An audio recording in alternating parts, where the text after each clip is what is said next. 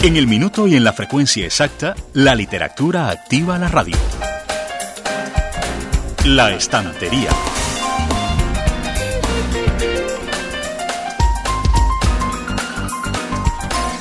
Tiende tu mano, abre tu mente. El conocimiento está a tu alcance en millones de colores y matices.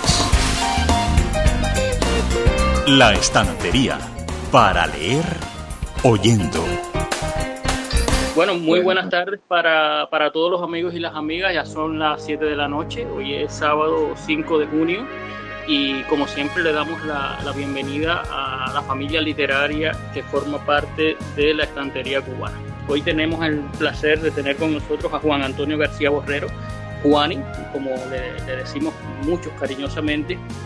Y eh, a la hora de, de hablar de, de, la historia, de organizar la historia del cine cubano, pues hay que revisar no solo la bibliografía que ha hecho Juani, que seguirá haciendo eh, Juan Antonio García Borrero, eh, sino también los proyectos. Y de eso vamos a estar conversando esta tarde. Entonces, mmm, Juani, muy buenas tardes. Estás en el Camagüey y nosotros estamos en Santiago de Cuba. ¿Cómo, cómo te va? Muy bien, muy bien. Buenas tardes a ti, a todos los, amigos que, que, se nos han conectado. Eh, para mí, yo te comentaba por, por privado que es una experiencia nueva. Yo había manejado el, el Telegram, pero no sabía de estas posibilidades, ¿no? Y, y realmente estoy encantado de poder experimentar algo nuevo. Bueno, pues por aquí realmente eh, estamos aprendiendo mucho y estamos conectándonos también con, con un público bastante numeroso. Estamos dando la, la, bienvenida a Bego que está conectado y seguramente en la transmisión se irán conectando otros amigos. Juan, ¿y cómo comienza a la hora de hacer la, historia de, Juan Antonio García Borrero? Eh, ¿Cómo ese niño, ese niño Juan Antonio, descubrió el cine? ¿Cómo fue esa primera vez tuya con el cine? Yo creo que que aquí es inevitable que uno idealice un poco eh, lo que sucedió, pero lo cierto es que yo siempre asocio eh, esta primera incursión mía en, el cine con el hecho de que mi madre me llegaba al, al teatro principal de muy pequeño a ver cine, ¿no? Es decir, eh, mi madre me acompañaba a ver cine, igual que ella me, me invitó a, a, lo que es la lectura, al amor por, por, los libros. Y ahí también, bueno, tuve la suerte de tener eh, un abuelo que, era, que trabajaba en una tabaquería y tú sabes que dentro de ese entorno la lectura se convierte en algo eh, realmente bien estimulante, ¿no? Entonces, yo creo que ese tipo de formación sumergida, que no tiene que ver con la carrera que estudias, que no tiene que ver con lo que, lo, lo, que te vas proponiendo de una manera más formal, sino que tiene que ver con esos eh, intereses que nos acompañan en la vida cotidiana. Entonces yo, yo siempre asocio eso a, que mi madre me llevaba al cine de una forma, eh, eh, a ver, vamos a ver esta película hoy, y, y, lo voy pensando, o sea, en ocasiones lo veo y lo rebobino como si fuera parte de una película en la cual ya yo era una suerte de protagonista que tenía eh, bien establecido cuál podía ser su destino, que en este caso era escribir sobre cine, amar el cine, tener el cine como una parte importante de mi vida. ¿Cuándo fue entonces ese momento en que Juan Antonio, ya graduado, comenzaste a, a escribir sobre el cine? ¿Cuándo comenzó a ser un modo de vida también de alguna manera el cine eh, como, como, literatura, como, como, ensayo, como, como análisis, en tu caso, en tu vida? Bueno, en realidad fue antes de graduarme, es decir, yo eh, estudiando en la universidad con un compañero, muy, muy querido amigo, eh, su nombre es José Antonio García eh, Gradaille, pues nos dieron la oportunidad de comenzar a publicar algunas crónicas sobre cine en el periódico Delante de la Ciudad, que era un desafío tremendo, porque te imaginarás que aquí en Camagüey teníamos a un especialista de la talla de Luciano Castillo, que es mi maestro, es eh, la persona que me inició en el amor al cine, no como un simple entretenimiento, sino como algo donde puedes descubrir eh, sensaciones que van desde eh, la apreciación más eh, extrema del arte hasta un entretenimiento bien concebido. ¿no? Y, y, bueno, Luciano escribía en el periódico Adelante, pero por determinadas razones dejó de escribir y entonces nos hacen esa propuesta a nosotros, ¿no?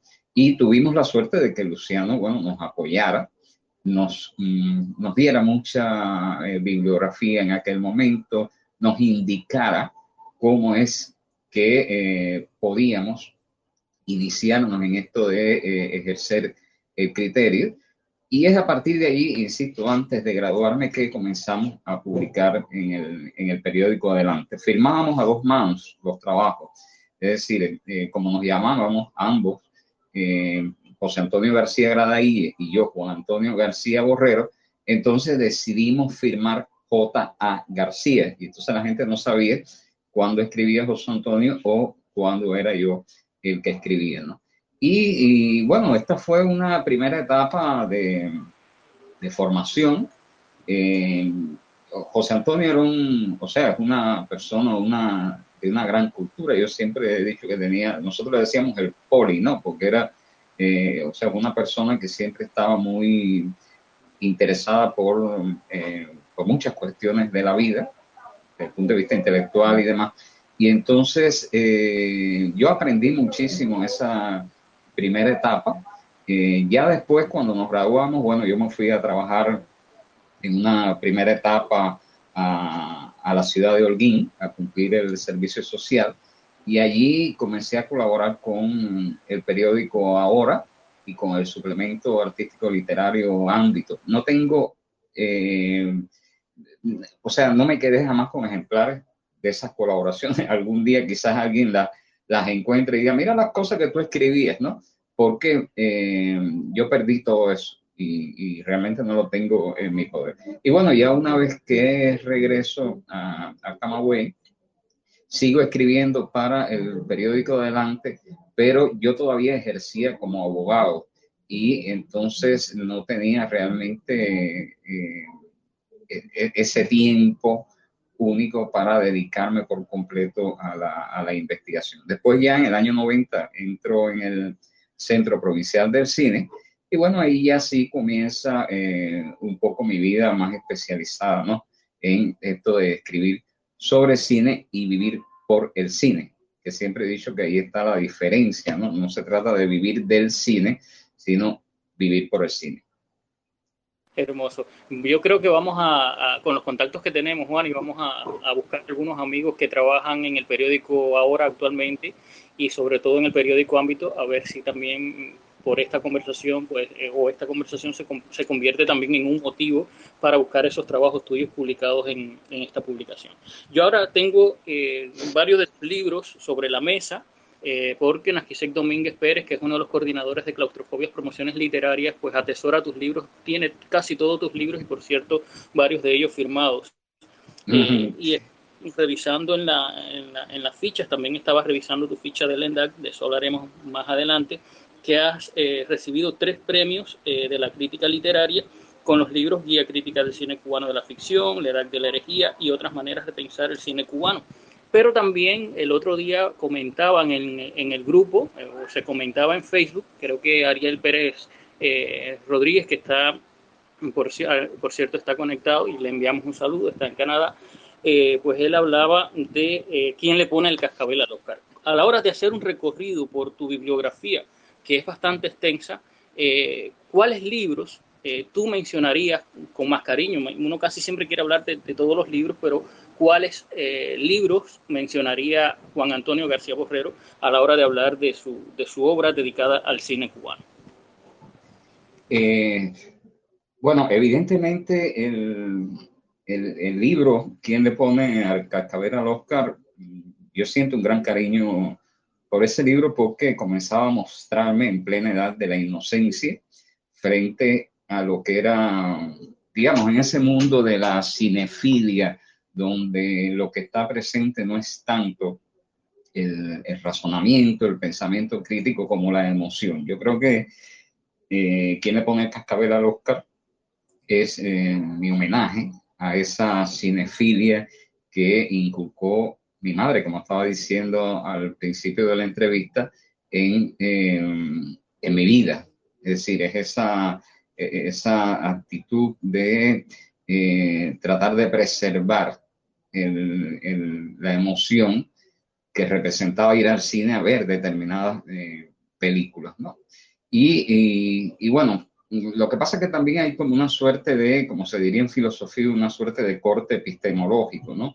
Es decir, llega un momento en que tú de pronto, y, digo, quizás no todo el mundo, pero en mi caso, que trato de, de, ejercer de modo sistemático lo que se llama el pensamiento lateral, es decir, la cuestión de examinar eso que tenemos como algo natural, tratar de verlo de otra manera, ¿no?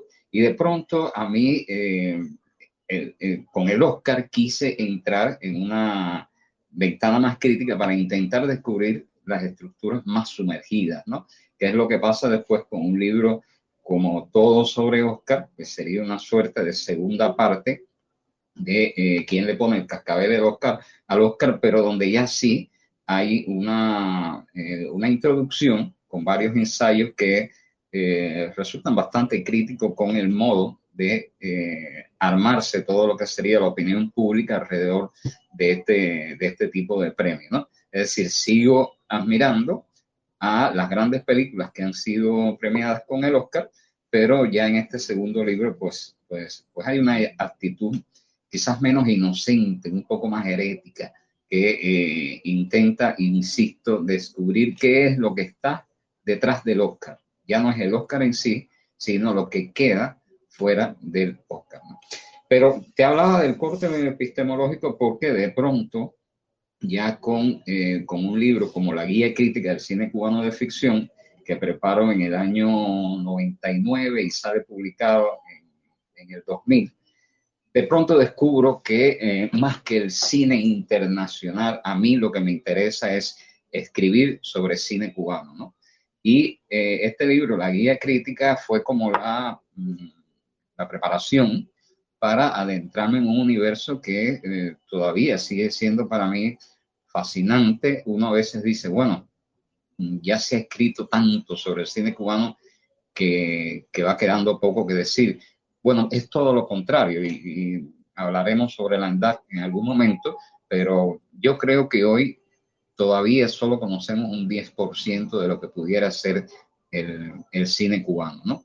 Y por tanto, agradezco mucho en lo personal a ese libro, La Guía Crítica del Cine Cubano de Ficción, que por un lado representó la primera oportunidad de ganar este reconocimiento del premio de la crítica literaria, que fue muy polémico también porque de pronto se le entrega un libro que no era exactamente un ensayo, pero era, en el fondo era también un ensayo, es decir, es un libro que intentaba hablar ya no solamente de la producción del ICAIC, sino de la producción cinematográfica, de los estudios cinematográficos de la FARC, de, la, de los estudios cinematográficos de la televisión, de los cineclubes de creación, y por tanto había allí toda una... Eh, eh, intencionalidad de romper con el modo tradicional de representarse el cine cubano. Si, me, si fuera a hablar, después llegan otros libros, pero si yo fuera a agradecer en, en, lo que ha sido mi vida,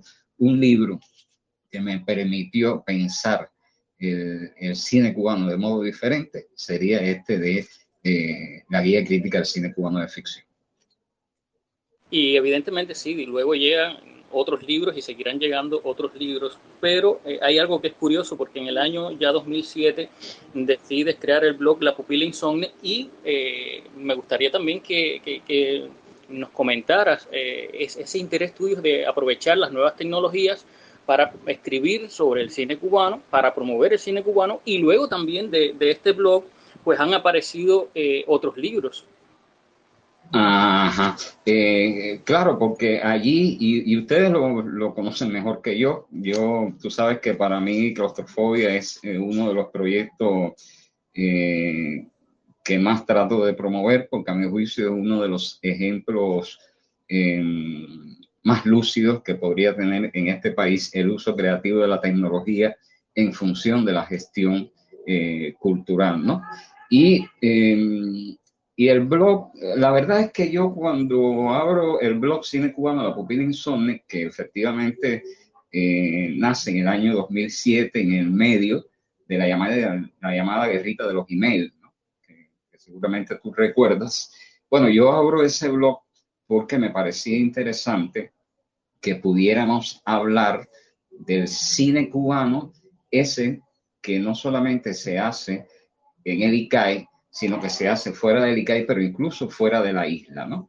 Porque aquí ya comenzamos a introducir una, una zona del cine cubano que había quedado eh, en las sombras, que es precisamente ese cine realizado por cubanos más allá de la isla, ¿no?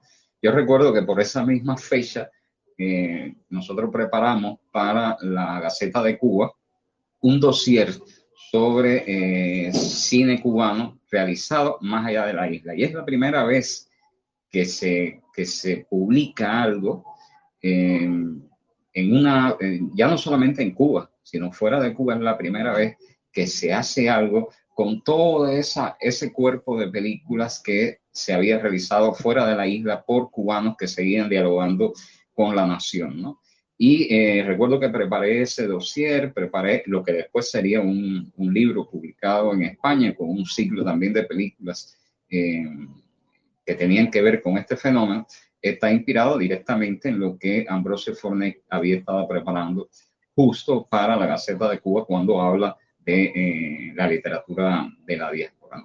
Y entonces el blog significaba dos cosas. Significaba, por un lado, esta posibilidad de conectarte con, eh, con, una, con, con, una producción cinematográfica que no la ibas a encontrar en las instituciones, digamos, en, en la cinemateca, en, en, las bibliotecas del país.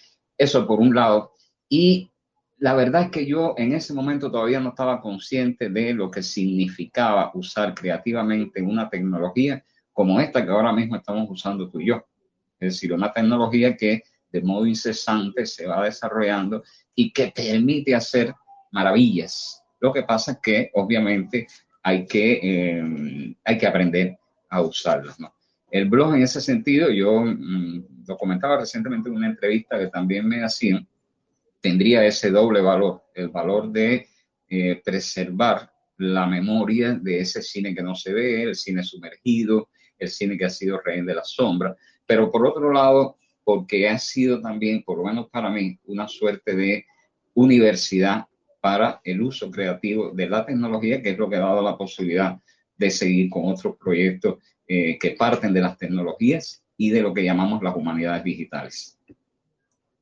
Sí, en lo que vamos conversando, Nakisek ha ido compartiendo también, eh, por eso no hemos mm, conversado, no he dado tampoco tantos detalles acerca de, de tu currículum, porque Nakisek lo ha ido compartiendo en eh, el grupo de la estantería cubana. Está tu ficha, también ha puesto tu, em, el link del blog y eh, algún enlace, eh, el enlace al libro sobre quién le pone el cascabel al, al, Oscar. Juan, y hay ahora. Sí, eh, hay algo que, que, a mí me llama también mucho la atención después que, que haces, eh, inauguras de alguna forma el blog La Pupila Insomne, que, que, le dedicas por supuesto mucho tiempo y muchas entradas con mucha seriedad. Eh, después llega algo que, viene, digamos, a, a, ponerte más exigencias y más responsabilidades, que es el proyecto El Callejón de los Milagros. Cuando uno llega a Camagüey, camina el centro de la ciudad, hay una calle por donde tú caminas y, y ves todo identificado con, con con, con fotogramas de películas, con eh, fotografías de artistas famosos. ¿Por qué decide Juan Antonio García Borrero eh, meterse en un proyecto como ese en, en, Camagüey? Bueno, este es un proyecto hermosísimo, pero que debo decir que aunque eh, yo he tenido participación y que, y que, que ahora mismo estoy al frente de lo que sería el proyecto El Callejón de los Milagros, pero a diferencia del blog o a diferencia de mis, eh, de mis libros que sí ya tienen eh, una autoría más personal, en el caso del de el proyecto El Callejón de los Milagros es, me gusta decirlo así, un proyecto de la ciudad. Es decir, es un proyecto que está auspiciado por el Centro Provincial del Cine, la, el Sectorial Provincial de Cultura. En un inicio estuvo también co-auspiciado por la Asociación Hermanos 6 y muy importante también por la filial camagüeyana de la Unión de Informáticos de Cuba. ¿Por qué? Porque es un proyecto que eh, me gusta eh, traer a la visibilidad pública, ¿no? este término humanidades digitales es un proyecto que trabaja con las humanidades digitales. Y hay algo que nos queda claro los promotores de la cultura más tradicional. Yo no soy informático, quizás sí, pero yo no. Entonces, necesariamente tenemos que estar contando con personas que nos aporten esos conocimientos. El, el, proyecto fue presentado aprovechando de que antes la oficina del historiador de la ciudad había propiciado que se creara el paseo temático del cine en víspera del el aniversario 500 de la ciudad. Y se crea esta, eh, vamos a decir, esta infraestructura única dentro del país, que es la llamada calle de los cines, que había tenido toda una impronta en el imaginario público de los camagüeyanos, se crea una infraestructura que no existe en otra parte del país. Es decir, es una calle donde tú puedes encontrar restaurantes, bares, cines, eh, unidades de servicio, como puede ser una peluquería, una barbería, etcétera. Y todo eso se pone en función del imaginario asociado al, al cine, ¿no? Por tanto, lo que necesitábamos, más allá de que existiera esa infraestructura, era algo que articulara de manera dinámica los servicios que se podían prestar allí con la formación de usuarios y una nueva modalidad de consumo cultural. Ahí es donde surge el eh, proyecto del Callejón de los Milagros, que ya tiene, eh, va para cinco años, va para seis años, perdón, de, creado y que, eh, y que tiene muchas acciones desde las cibertertulias que hacemos todos los meses hasta los encuentros sobre cultura audiovisual que, que se hacen todos los años, ¿no? Y que suelen ser como mm, sopas de piedra, es decir, encuentros donde varios eh, implicados o varias personas que estén relacionadas con el uso creativo de la tecnología y con la gestión asociada al audiovisual, pues proponen ideas y diseñan determinados escenarios que hoy en día ya cuenta con una cartelería digital dinámica, con una red Wi-Fi que es local, con un servicio de alquiler dentro de la mediateca, eh, una página web que tenemos dentro del, propio entorno. Es decir, es un proyecto que, insisto, a diferencia del blog o a diferencia de los libros, sí es un proyecto colectivo, institucional y que a mí me gusta siempre decir que es un proyecto de la ciudad hermoso. Es que realmente cuando uno se pone a pensar en, los proyectos colaborativos y los diferentes proyectos que, que, uno puede realizar, eh, uno siempre tiene que pensar, yo creo, en las alianzas y justamente en las capacidades de, de juntar a diferentes organismos, a diferentes capacidades, ¿no? Para que eh, evidentemente pues, nuestros espacios puedan ser cada vez más inclusivos y a la vez también puedan eh, participar muchas más personas con, con muchos más diversidad de opiniones. Claro es que, eh, a ver, el proyecto no hubiese podido salir si eh, esto de las alianzas estratégicas que nosotros proponemos eh, no habría fructificado, ¿no? Es decir, por suerte con el Callejón de los Milagros sí hay posibilidades de decir que en Camagüey ha existido una, una alianza estratégica fecunda entre instituciones culturales que trabajan tradicionalmente con el servicio de la cultura, pero también con, eh, con personas, es decir, emprendedoras, personas que, trabajan al margen del Estado y que han hecho un uso creativo de las tecnologías y que gracias a ello tenemos una aplicación del Callejón de los Milagros, que tenemos la, cartelería, la cartelería digital dinámica. Es decir, esto la verdad que ha funcionado eh, muy bien porque un solo individuo no hubiese podido lograr esto dentro de la ciudad. Excelente. Y luego Juan Antonio García Borrero, el Juani no se queda detenido y sigue pensando y sigue buscando más alianzas y más personas y sueñas con algo que es la enciclopedia, la ENDAD. ¿Qué propone Juan Antonio García Borrero eh, en la ENDAD eh, para los libros de cine cubano, para reconocer eh, para recoger, perdón, la memoria histórica del cine de, nuestro país. ¿Qué, propone, ¿Qué se propone el ENDAC? ¿Qué significa ENDAC? Porque yo estoy hablando de la sigla, pero no lo he dicho, para justo dejarte que seas tú quien explique desde la sigla y desde los objetivos de, este grandioso proyecto que estás eh, liderando desde el centro de Cuba. La ENDAC significa Enciclopedia Digital del Audiovisual Cubano. ENDAC es un proyecto que realmente me tiene muy entusiasmado ahora mismo, un proyecto que ya tiene es decir, los que estén interesados en, verlo, la, dirección es muy sencilla, www.endac.org.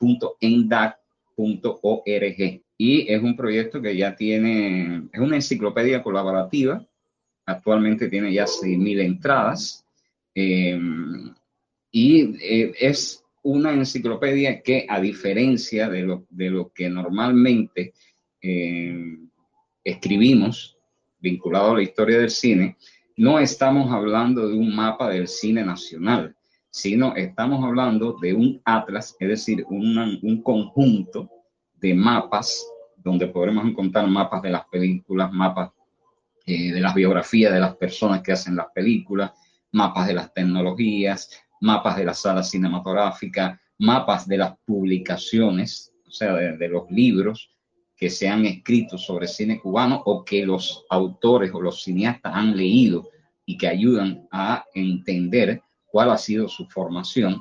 Bueno, todo eso está incluido dentro de una plataforma como es la ENTAC, porque al final la ENTAC es eso, una plataforma que permite que todo se vaya insertando dentro de, este, dentro de estos atlas con un enfoque además transnacional, por eso es que decimos que no es solamente cine nacional, antes la historia del cine cubano que lo que era. Bueno, la historia, mayormente la historia del cine producido por el ICAI. Pero eh, incluso cuando ya hablamos de algo que, que no es solamente cine nacional, casi siempre es asociado a lo que se realiza dentro de la isla. Aquí no, aquí nosotros estamos hablando de, como dije ya, de mapas donde todo se transversaliza y donde hay un enfoque transnacional. Por tanto, tú puedes encontrar a un cubano que está en Canadá realizando una película que dialoga con la nación, porque aquí entendemos la nación como una comunidad imaginada.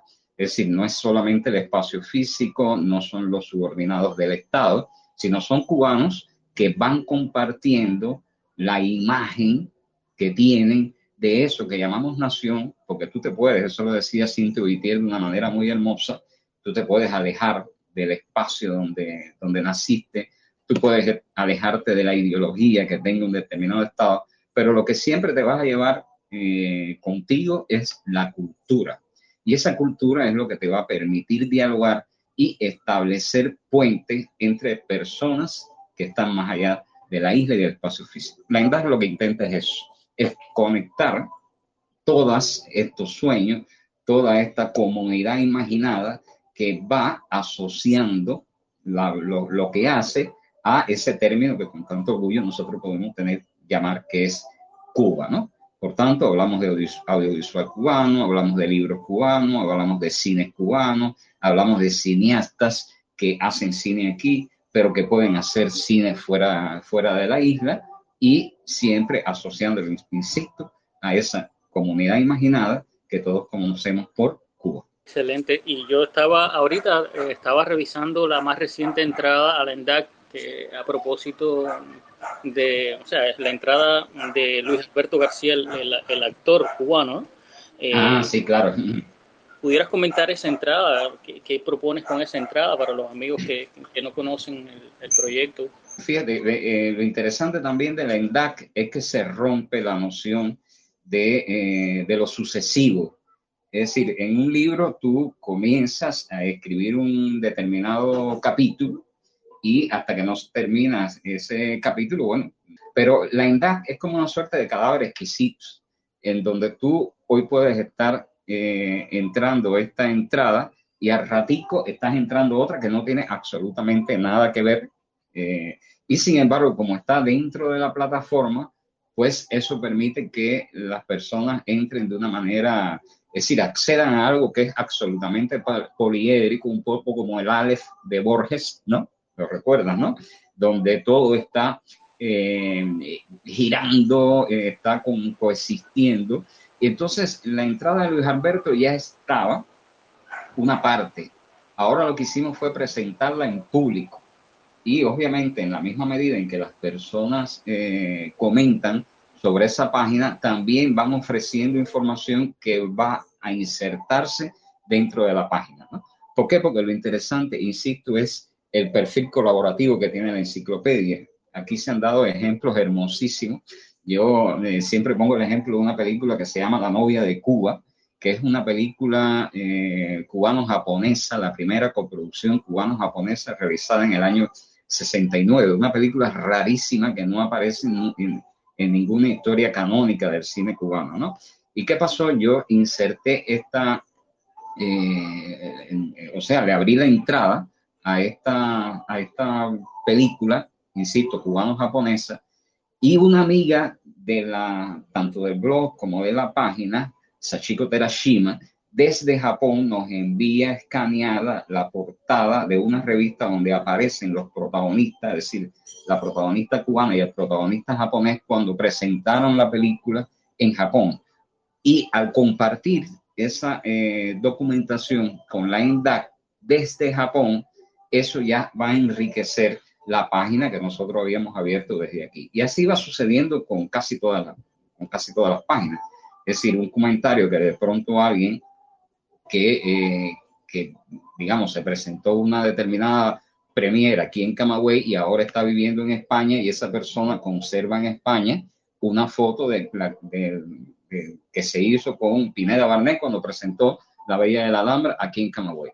Y cuando comparte esa foto en la red, enriquece el ENDAC, ya está rompiendo con, lo, con la manera en que normalmente eh, se realizan las publicaciones analógicas. Entonces, eh, hay algo que es interesante y yo creo que ustedes también con claustrofobia seguramente lo, lo, lo estarán experimentando. Y es que como estas tecnologías se van desarrollando de un modo incesante e impredecible, tú constantemente vas aprendiendo y vas incorporando de nuevas cosas. Entonces, eh, yo creo que lo interesante es poner la levadura, es decir, poner la idea inicial, ya tienes allí una entrada que es básica y esa entrada se va a ir enriqueciendo. Obviamente vas construyendo también comunidades con determinadas reglas, donde predomine el respeto, donde predomine, a mí particularmente me interesa eh, fomentar lo que llamo la cultura del debate o la cultura de la polémica, que eh, resulta siempre tan enriquecedor, pero cumpliendo con determinadas reglas mínimas para eh, poder respetarnos como, como individuos, como seres humanos y crecer también como, eh, como seres humanos. Juan, ¿y cuáles serían esos libros que, que sugieres o que pudiera sugerirnos a, a los amigos lectores de, de la estantería para trazar de algún modo la, el cine cubano. ¿Qué libro sugerirías tú? Bueno, yo, yo creo que, eh, a ver, el que se quiere iniciar en el estudio del, del, cine cubano, yo creo que, que tiene que partir de los libros de mi maestro Luciano Castillo. Hay eh, su libro sobre cronología del cine cubano, que fue eh, coescrita en este caso con el gran investigador también camagüeyano eh, Arturo Gramonte, y que llega hasta el año 59, a mi juicio es algo que, eh, que resulta por el momento insuperable. ¿no? Hay, hay otros libros que, que, que, pueden ayudar. A mí me resulta un poco difícil proponer alguno de mis libros, pero lo voy a hacer porque más que decir que son libros perfectos, lo que ayudan es a darle visibilidad a una manera de pensar el cine cubano, ese nuevo audiovisual cubano que se viene realizando desde otra, eh, desde otra óptica, ¿no? Entonces hay un libro que se llama Otras maneras de pensar el cine cubano, que en su momento obtuvo uno de los premios de la crítica literaria, donde lo que estamos proponiendo es que la historiografía tradicional y centrista, donde solamente está tomando en cuenta la producción del ICAI, sea sustituida por una... Eh, una historiografía que parta de lo que se llama la historia del cine que no tiene historia, ¿no? Eh, que parece un, traba, un trabalengua, pero no lo es. es. tratar de eh, registrar la memoria de ese cine que no ha formado parte de, eh, digamos, el, modelo, lo canónico de ese tipo de historia. Yo creo que si te revisas en la ENDAC hay un apartado eh, que es precisamente publicaciones. Ahí te vas a encontrar una, una gran cantidad de referencias de libros vinculados al cine, al cine cubano. Esa es una de las posibilidades que tienen esta, estas tecnologías. Y eh, incluso también tiene apartados que están dedicados a las editoriales. Por ejemplo, puedes entrar en la editorial Oriente y te vas a encontrar eh, una gran cantidad de, libros, porque la editorial Oriente ha, logrado construir un catálogo envidiable sobre cine en sentido general, general al igual que el catálogo de las ediciones ICAIC, ¿no? Y, eh, y creo que si, si, te guiaras precisamente por, esas, por ese apartado de las publicaciones dentro del ENDAC, creo que vas a encontrar eh, allí una, una gran cantidad de libros que, por otro lado, puede ayudar a diversificar las visiones que tengamos sobre el cine cubano. Porque lo interesante no creo que sea seguir hablando sobre lo que ya conocemos, si no seríamos siempre epígonos sino justo ir complementando el relato allí donde han faltado las miradas y los debates para saber por qué en un momento determinado eso que sucedió no formó parte de la historia oficial. Bueno, Juan, y muchas gracias a ti y eh, a todos los amigos que se conectan todos los sábados para seguir hablando con los protagonistas del mundo del libro cubano y siempre descubriendo cuáles son esas historias que nos acercan a las publicaciones. Así que usted recuerde que el próximo sábado regresamos a la estantería cubana con muchas más historias.